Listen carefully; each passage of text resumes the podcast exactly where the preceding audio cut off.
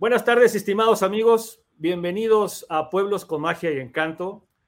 Hoy estamos arrancando nuestra tercera temporada y qué mejor que con México Verde. México Verde es un lugar que personalmente yo le tengo mucho cariño, mucho aprecio. Por supuesto también al buen Mauricio Morales, creador, fundador, diseñador, inventor y aventurero de corazón. Mi querido Mauricio, bienvenido. Francisco, muchas gracias por la eh, invitación. Fabiola, muchas gracias, Mauricio. Fabiola Espinosa, ella es directora de Bios Comunidad Sustentable. Fabiola, bienvenida, buenas tardes. Gracias. Bueno, pues vamos a arrancar, estimados amigos, en lo que se va subiendo toda, toda la gente que nos ve, que les va a hacer preguntas, que esperemos les guste mucho este, este primer programa de nuestro. Estimado Mauricio, México Verde, un orgullo, ¿no? Nacional. Pues sí, Paco, ya son 30 años de estar en el, en el mercado. Fuimos eh, pioneros en el rafting, en el rafting comercial en México. Y bueno, pues creo que hemos hecho un buen trabajo porque hemos puesto a Veracruz en el mapa del turismo de aventura y pues nos da mucho orgullo haber logrado todo, todas estas metas, ¿no? estos logros. ¿Por qué, cómo se te ocurre crear México Verde? ¿Qué, te llevó a hacer esto? A crear México Verde. Bueno, pues eh, yo vengo, tuve un negro pasado, vengo de, eh, fui abogado y luego, pero eso que no salga de aquí. Y después me dediqué a la parte financiera, estuve en una casa de bolsa y bueno, pues mi, siempre que llegaba a mi casa veía folletos de temas de turismo de aventura de otros países. Y un día dije, bueno, ¿y por qué no, no? ¿Por qué no darme esa chance? Eh, y una vez reforzado esto, me invitaron a unos fotógrafos del National Geographic a hacer un recorrido por el río Sumacinta, frontera con Guatemala. Y bueno, era, se trataba de una expedición de, de, pues, de, hacer un levantamiento fotográfico de la zona. Y entonces, pues yo pedí permiso a mi jefe, mi jefe de directo, me acuerdo era Héctor Madero. Entonces le digo, oye, Héctor, fíjate que me están invitando a esta expedición, es del National Geographic, tal, tal, tal. Y me dice que no. Entonces, Créeme que yo no me iba a salir de su oficina, no me iba a salir de su oficina sin un sí. Eh, no iba a aceptar el no por ninguna circunstancia. Y le dije, mira, doblo mis números, trabajo sábados y domingos, pero por favor, este, déjame participar en esta expedición. Claro. Y bueno, pues ya no le quedó de otra y, pues sí me, me dio la, la autorización. Y yo recuerdo una noche en una que estábamos acampando y me dice uno de los fotógrafos, me dice, oye, ¿por qué no te dedicas a esto, no? Si se ve, se nota que te, que te encanta. Y le dije, tienes toda la razón. Y pues, salí de, de, la expedición, llegué y renuncié, ¿no? Así de, fácil y de simple. Así Mi padre banquero de, toda la vida mi padre banquero de toda la vida, este, pues le hablo y le digo, oye, fíjate que acabo de renunciar a la casa de bolsa. Y me dice, bueno, te vas a cambiar de, te vas a ir a otro, a un banco, ¿qué vas a hacer? Y le digo, no, voy, voy a comprar balsas inflables y voy a bajar gente por los ríos. Ya, ya se podrán imaginar, este, se hizo un silencio por algunos por algunos minutos y, sobre todo era la primera empresa en México y entonces pues no había punto de comparación de a dónde podrías llegar con esto, ¿no? Entonces pues fue, fue, fue un reto muy interesante y, bueno, pues fue día con día y pues económicamente llegó un punto que no tenía, ahora sí, ni, ni para las tortillas, ¿no? Pero pues ya llega un punto no retorno y no hay más que darle para adelante. ¿Y, qué será? bueno, pues gracias a Dios, este, vamos bien. ¿Y qué será que este es un común denominador en todos los visionarios del turismo en México, Mauricio? Que de repente todo mundo te cuestiona y de repente no tienes ni para las tortillas. Sí, sí, de hecho, pues es algo, pues es como todo negocio, ¿no? El inicio siempre es muy complicado, siempre requiere muchos sacrificios y, sabes que estás comparándote con tus amigos que ellos decidieron trabajar en una empresa o en otro banco. Y pues ellos sí les llega la quincena completita acá, eh, a final de mes, ¿no? Y entonces, eh, y elegir renunciar, entonces pues no había, ellos se podrían dar esa, esos lujos, este, yo no, y ahora en estos momentos yo me puedo dar otros, otros lujos que ahora ellos no los pueden hacer, ¿no? Claro, claro, por supuesto. Fabiola Espinosa. Buenas tardes. Hola, buenas tardes. Platícanos de Bios Comunidad Sustentable y qué tiene que ver con el café. Bueno, nosotros eh, administramos una serie de empresas, pero en especial algunas empresas que en las que cosechamos café, plantamos café y lo llevamos desde la, desde la mata hasta la taza, pero todo de una manera con comercio todavía más que justo, este, de manera sustentable. Vamos más allá de lo, de lo orgánico, nosotros somos biodinámicos este año ganamos el séptimo lugar de tasa de excelencia compitiendo con, con cafés que pues obviamente utilizan agroquímicos, nosotros no utilizamos nada de esto.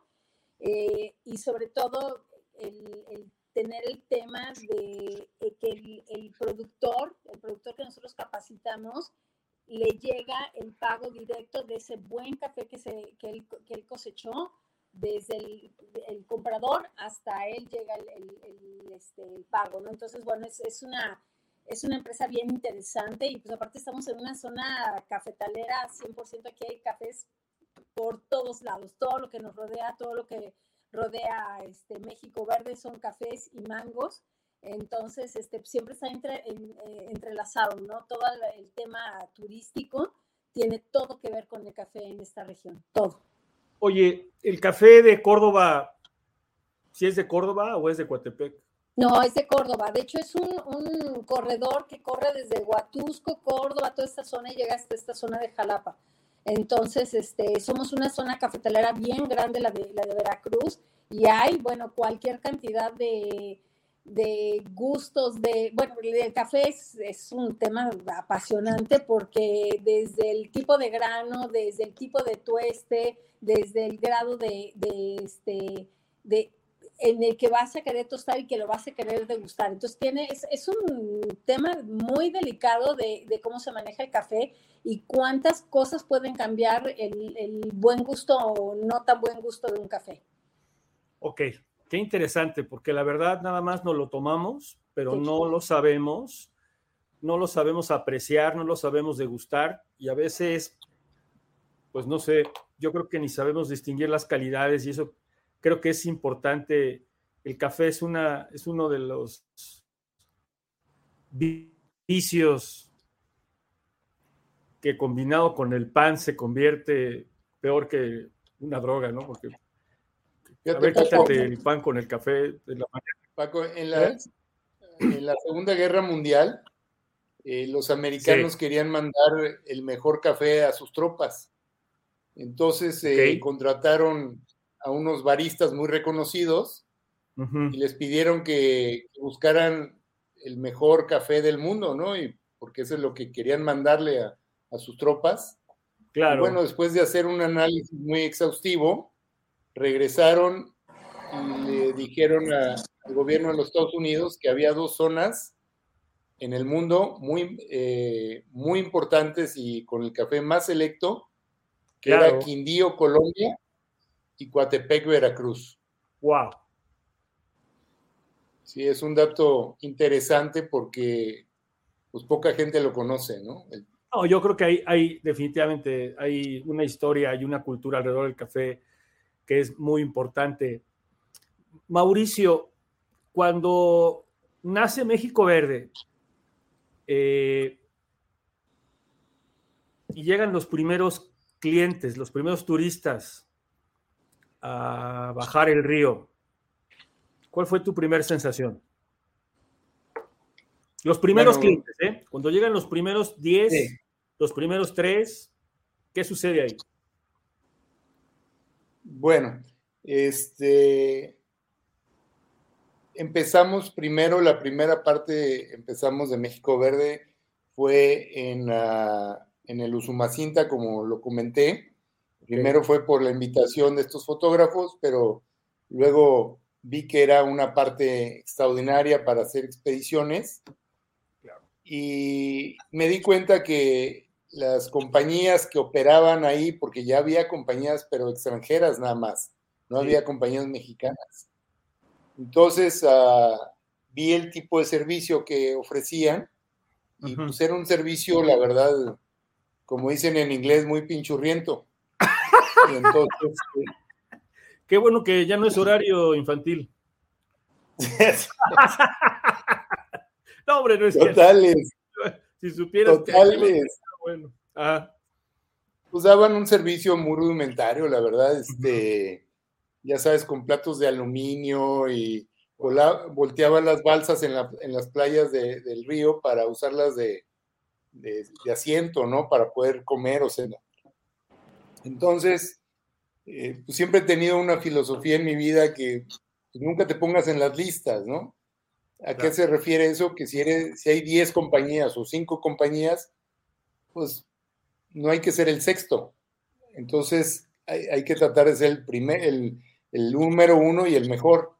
Claro. Entonces, eh, lo que hice fue meter mesas con, eh, en, los campamentos en la noche, con manteles, con copas de vino, eh, con, llevé, llevaba un chef, mis, uh, mi staff eran lacandones, con, con sus túnicas, este, y entonces pues le da un charming en, en medio de la selva muy interesante, ¿no? Por supuesto. Entonces lo que, lo que sucedió fue que empecé a captar el jet set mundial, porque era un lugar sumamente exótico y estaba muy, lo enfocábamos mucho a todo el tema de arqueología eh, con el tema del mundo maya. Por supuesto. Entonces, contestando a tu pregunta, bueno, pues la, la primera vez que recibimos eh, un grupo, pues te podrás imaginar que fue un desastre, ¿no? en el sentido de que eh, pues te falta la sal, detallitos pues que, te va dando la experiencia, ¿no? Pero tú cuidando la salud, pues no hay sal porque estamos cuidando la salud, ¿no? Hay que usar pretextos, hay que usar, ¿no? Sí, sí, sí. Pero y cada, cada expedición que hacíamos la íbamos puliendo, la íbamos mejorando. Y, y, bueno, este, te digo, se, volvió el, destino del jet set mundial. Claro. Y fue, muy interesante. En Veracruz, luego nos mudamos a Veracruz, pero pues el equipo que usábamos. ¿Por qué te mudas a Veracruz? ¿Por qué la decisión de mudarte a Veracruz? En 1994 empieza todo el tema del subcomandante Marcos. Ok. Este, entonces, pues de la noche a la mañana, con el tema de los zapatistas, pues nos cancela eh, todos nuestros clientes que, ya teníamos para la temporada. Uy. Y entonces, pues habría que, tendríamos que buscar un plan B de inmediato, ¿no? Seguro. Entonces, el tipo de turismo que recibíamos en el Usumbacinta, que era europeo, nos venimos a Veracruz y se vuelve nacional. Ok. Que yo trabajo igual de feliz y contento con uno que con otro. O sea, no. Sí. Entonces, pues fue, fue empezar también como de cero cuando empezamos en Veracruz. Y desde había un árbol seco, lo, lo acerramos, este, de ahí sacamos eh, madera, hicimos un techito, era nuestra cocina, empezamos pues de cero, ¿no? Y, bueno, pues tú ya conoces el campamento como, como está ahora. ¿Cómo es que creas el concepto de glamping? ¿De dónde lo sacas? Sinceramente de África. Este, pero no es porque yo haya ido a África, sino porque lo veía, te digo, escribía a todas las compañías de turismo de aventura en el mundo y para ver sus folletos, porque para mí era como recibir el, la revista del National Geographic, ¿no? Era, para mí esos folletos eran, eran oro molido, me encantaba verlos. Claro. Y bueno, empecé a ver estos conceptos y, de ahí nació el, el, creo que si mal no me equivoco, pues fue el primer glamping en México. Sí, de, hecho es el es icónico, ¿no? O sea, cuando tú hablas de glamping, la primera palabra que se te viene a la mente es México Verde, ¿no? Ya después habrá otros, pero es como el Kleenex, ¿no?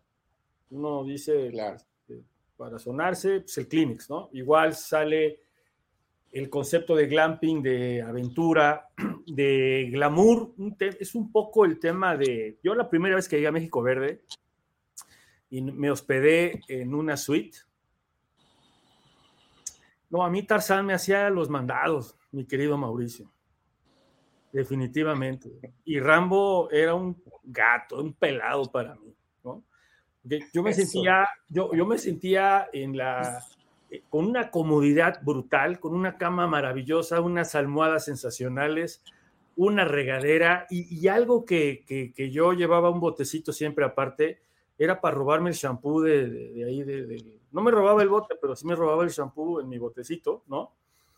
Muy aromático, muy rico, ¿no? Ahora ya no lo tienes, ya cambiaste de marca, pero bueno, pero, pero la verdad, este, era, era como este, este, este dormir y escuchar este, los sonidos de, pues, pues, como de la selva, ¿no? O sea, dices, no, pues rato Qué lástima que no se aparece Jane, ¿no? Nada más aparece Tarzán, caray. Pero bueno, pero, muy interesante, muy, muy glamuroso el tema, ¿no? Y luego las actividades que tú, que tú pones alrededor de México Verde, creo que le dan un complemento interesante.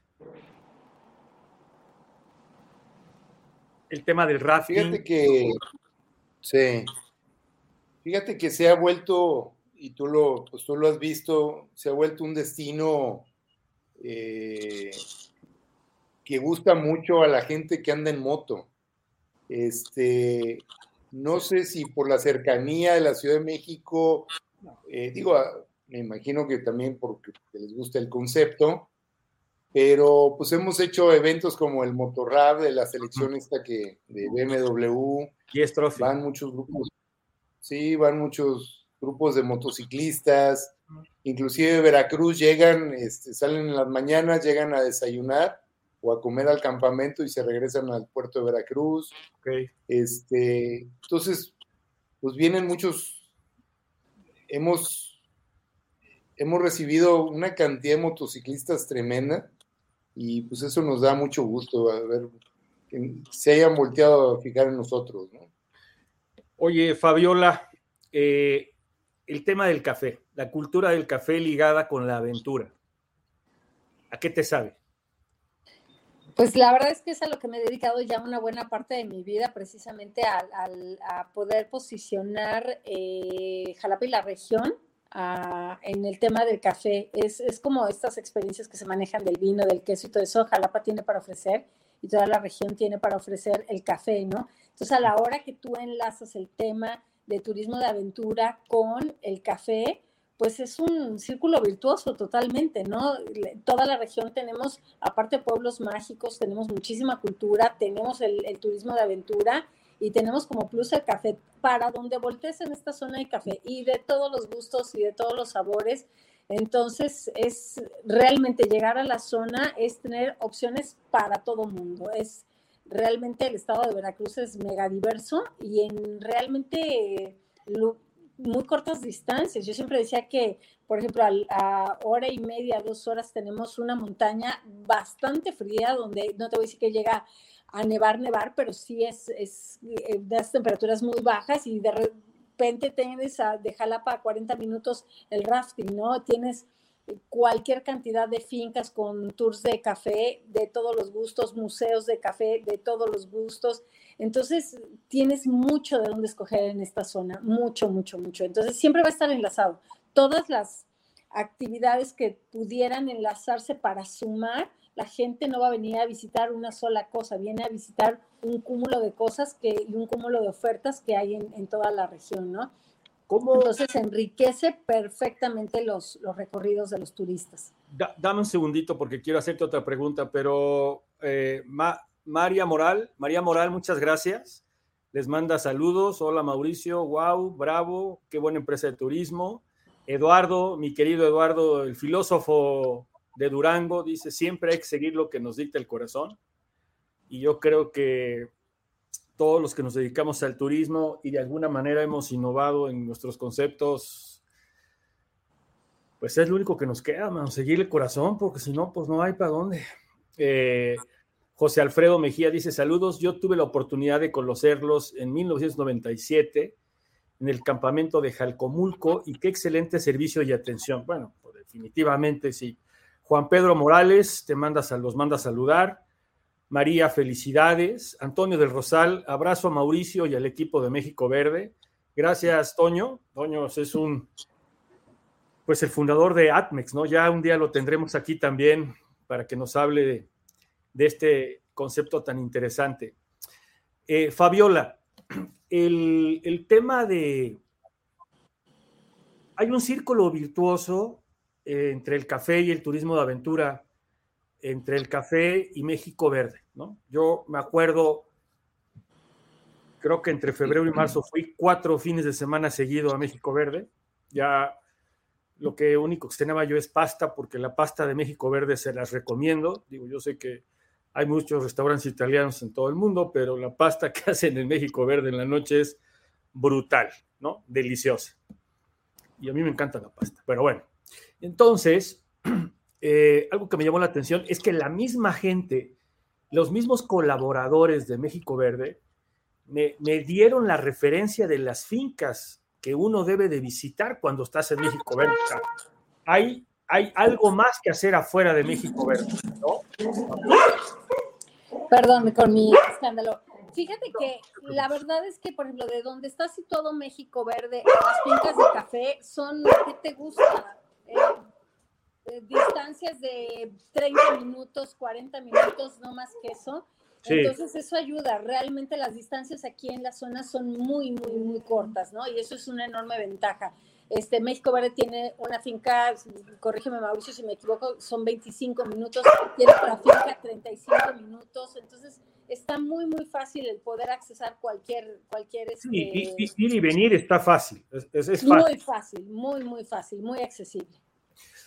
Fabiola, el círculo virtuoso, ¿cómo beneficia al ecosistema de productores, trabajadores, familias, comunidad?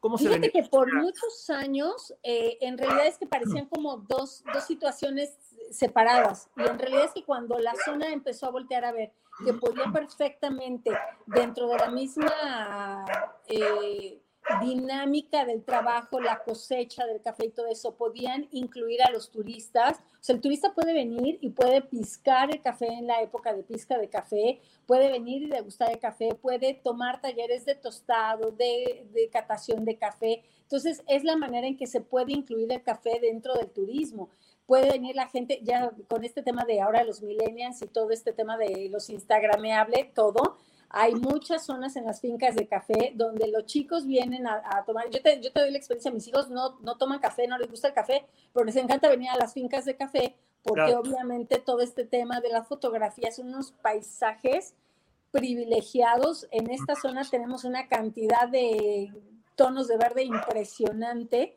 Tienes para dar y regalar. Entonces, es, es, un la Combinación con la cereza, la combinación con la cereza, el verde, el campo, y luego de repente cae la bruma, es como, yo diría, como surrealista, ¿no? totalmente, totalmente. surrealista. Mi querido Mauricio, y entonces tú dices, voy a poner unas lanchas para descender gente, para bajar gente por el río. ¿Cómo salen las demás actividades? Porque hay muchas actividades dentro de, de México Verde y cómo evoluciona México Verde de ser un campamento de aventura, una experiencia de aventura, a convertirse en un destino como de convención, donde las empresas hoy arman equipos de trabajo, integración, ¿no? ¿Cómo pasas a ese, cómo das ese paso? ¿O fue natural? Fíjate que es muy interesante tu pregunta. Nomás para darte un dato, en la parte, en 2019, nomás en la parte empresarial, recibimos 14 mil ejecutivos. Eh, fue, se ha vuelto un destino muy interesante para la parte de integración. Sí. Eh, porque se da en una forma natural y también la parte de liderazgo. Entonces, eh, y contestando tu pregunta, ¿cómo, ¿cómo empezamos a expandirnos en la parte de actividades? Sí. Pues mira, empezamos y teníamos nomás el rafting y la gente llegaba al río y, oye, ¿y qué más? Pues nos poníamos a jugar voleibol, ¿no? Y como que, y si se quedaron más días, ¿y qué más? Oye, pues hagamos un rapel. Y luego empezó con el, la explosión esta de tirolesas, entonces pusimos tirolesa. Y luego, este, pues entre más fuimos conociendo todos los alrededores, pues nos dimos cuenta que estamos rodeados de, de bellezas naturales increíbles. Empezamos a hacer kayak por los manglares, empezamos a hacer un, fíjate, hasta hace unos cuatro o cinco años se descubrió un cañoncito que está muy cerca del campamento, que después del rafting es el segundo, eh, ¿cómo te diré?, producto que la gente más gusta, ¿no? ¿Por qué? Porque lo puede hacer de mamás con niños, en lugares increíbles, las empresas, los, los ejecutivos les fascina, o sea, lugares verdaderamente únicos, ¿no? Y luego empezamos a recibir muchas escuelas, ¿no? Este, graduaciones y todo esto. Claro. Y bueno, pues ahora los llevamos al sandboard. Es como el snowboard, pero en las dunas. Ok. y bueno, les fascina este tema, ¿no? Oye, luego me, tocó una, me, tocó una, boda. Sí, también. También hacemos bodas. No, lo bueno es que uno este estando ahí, pues va, le da el beso a la novia y usted quién lo invitó, no, pues yo fuimos novios, no le platicó de mí, ¿no? sí, sí, sí. Nos metimos de colado, ¿verdad? y creo que sabes también una cosa bien ¿Cómo la queremos? Cuídala. Pues, sabes también una cosa muy importante que tiene México Verde, que ellos son camaleónicos ellos eh, se pueden transformar prácticamente lo que el cliente quiera. Y eso ha sido, creo que, una de las cosas más bonitas que tiene México Verde, su personal es impresionante. Es, ¿qué necesitas? Yo me convierto, yo me adapto y creo que eso es lo que le ha permitido crecer de esta manera. La actitud, la actitud de la gente que trabaja en México Verde, yo creo que nació para trabajar en México Verde, porque es la primer, es la primera empresa de turismo en la que yo escucho, no, nunca he escuchado el no se puede, ¿no? Nunca he escuchado no, siempre escucho, ¿cómo te ayudo? ¿Cómo, lo hacemos? ¿No? Los guías que tienes, eh, sabes que hay dos guías ahí que me, me, encantan que tienes ahí, este, mi querido Mauricio, en el rafting, ¿no? Son brutales, ¿no? Brutales.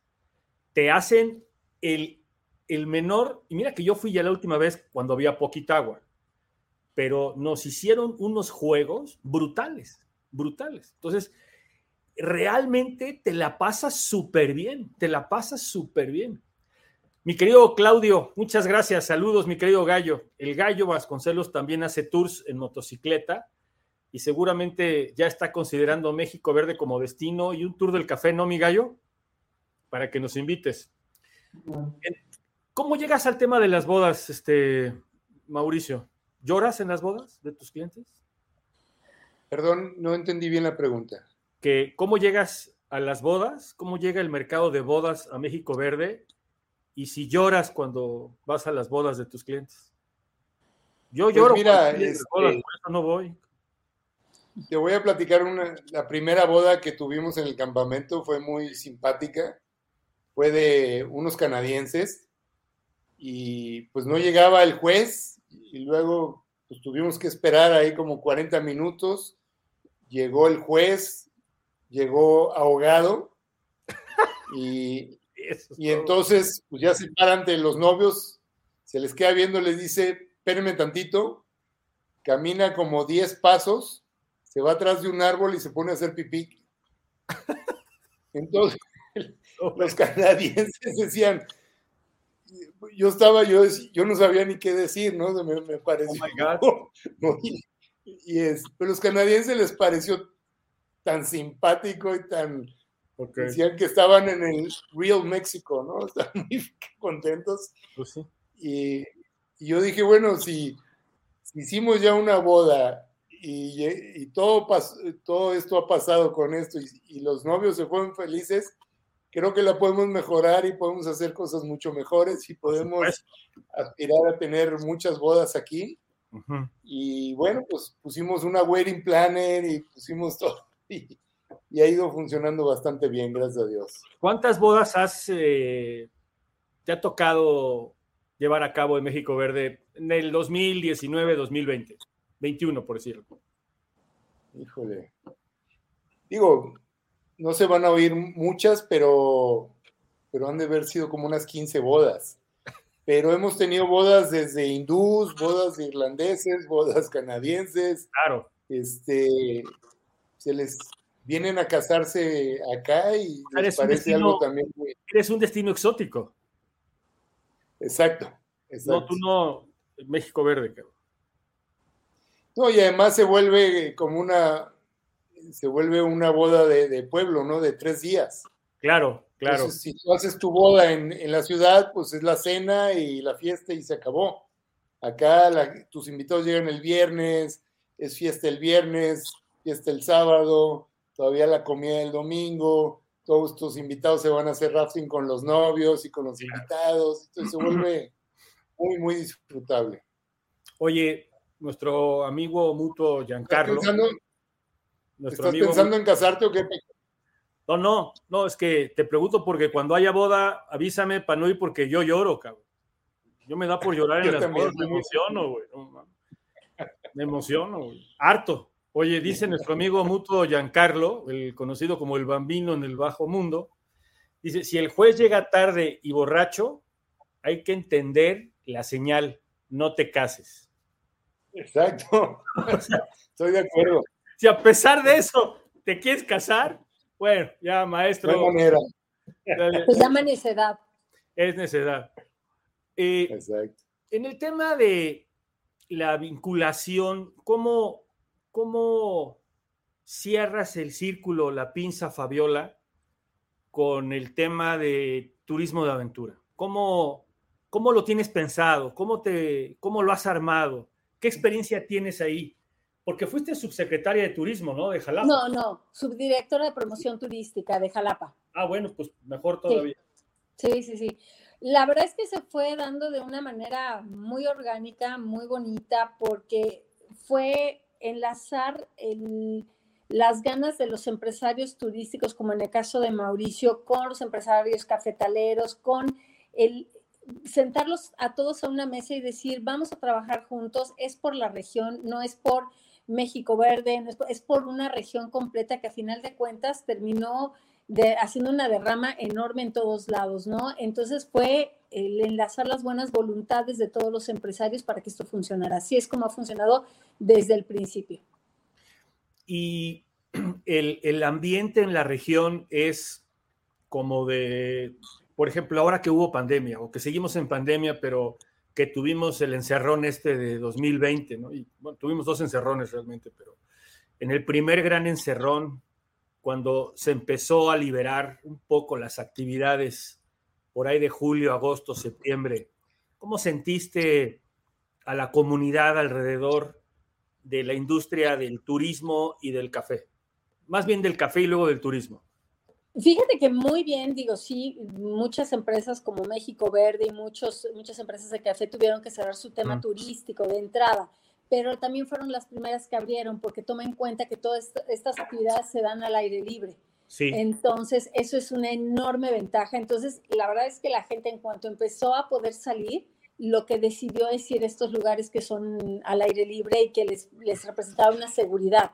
Entonces, sí, la verdad fueron, fue la industria que empezó a funcionar primero. Ok. Mauricio. Digo, sí tu trabajo como a todos, ¿no? Claro, ¿no? Por supuesto. Sí. Eh, eh, eh, recobrar la confianza de la gente con el cubrebocas, ¿no? De, ponte el cubrebocas, ponte el gel. Este, y te voy a decir una cosa, los prestadores lo entendieron perfecto. Ellos sabían que para poder obtener la confianza de la gente, necesitaban llevar los protocolos a, cabo a fuerzas. Entonces, la verdad es que todas las empresas de la región se pusieron muy bien las pilas. Este, y, yo nada más quisiera que, pudiera la gente imaginar lo que es trabajar en México verde con temperaturas tan altas a veces y usar cubrebocas todo el tiempo. Entonces, para más de repente los, los clientes eran los que de repente ellos no querían traer el cubrebocas, pero los, los este, colaboradores de México Verde todo el tiempo con el cubrebocas. Lo tiempo. Aún todavía, aún todavía sí. tocado. Mauricio, ¿cuál es el futuro de México Verde? Más, este, quisiera nomás eh, tu pregunta anterior, Paco. Ah, ok, perdón. Eh, como dato, me parece muy interesante que nuestro staff, a pesar de que trabajó con cientos y cientos de, visitantes, nunca se enfermaron. Nunca les ha dado COVID. Y ese es un dato que me parece muy relevante porque eso quiere decir que cuando estás al aire libre, tu, riesgo disminuye tremendamente, ¿no? Claro. Eh, por ejemplo, a mí me da pavor estar en un lugar encerrado con aires acondicionados, como que siento que si alguien tiene el bicho, pues te anda volando por todos lados, ¿no? Pues Así es. y, y bueno, en el campamento tú ves que pues, realmente no hay paredes. Entonces se vuelve un destino, pues yo no, usaría la palabra seguro, porque la seguridad esa no te, la puede garantizar nadie, pero es de, bajo riesgo, ¿no? Claro, claro. Sí, bueno, de hecho, una del, me tocó en las cuatro fines de semana que estuve seguido ahí contigo, me tocó ver el tema de la gente de la cocina, y la gente que te sirve amablemente eh, con cubrebocas, ¿no? Llegas y la gente que te atiende con cubrebocas, ¿no? Vas en el camioncito que te transporta al río eh, con cubrebocas, ¿no? Cuando te dan la explicación de seguridad con cubrebocas, ¿no? Cuando ya te subes a la lancha, pues ya sin cubrebocas, porque pues se supone que ya estás ahí en pleno río y estás con pocas probabilidades de que te vaya a pasar algo. Mi querido Mauricio, ¿cómo, ¿Cómo te imaginas México Verde dentro de tres años? Es muy buena pregunta, Paco, y, muy, y a la vez muy difícil contestarla. Sí, claro. Porque, bueno, pues eh, tú has visto que el país ha estado eh, con muchas variantes, con, muchos cambios, eh, pero en cuanto crecimientos y eso del campamento, creo que, que de ese tamaño nos, nos queremos quedar. Okay. Eh, ¿Cómo lo veo en tres años? Pues obviamente mejorando cada día, eh, perfeccionando y cerrando cada vez el concepto, este, y pues y siguiéndole, pegándole todos los días como, como desde hace 30 años, ¿no? Con la misma ilusión y la misma alegría. Exactamente, porque no es un trabajo, es un, es un hobby. Exacto. Tienes toda la razón. Ese es, el hobby se convirtió en trabajo y el trabajo se convirtió en hobby. Es un. Exacto. Fabiola, en tres años, ¿dónde vamos a estar?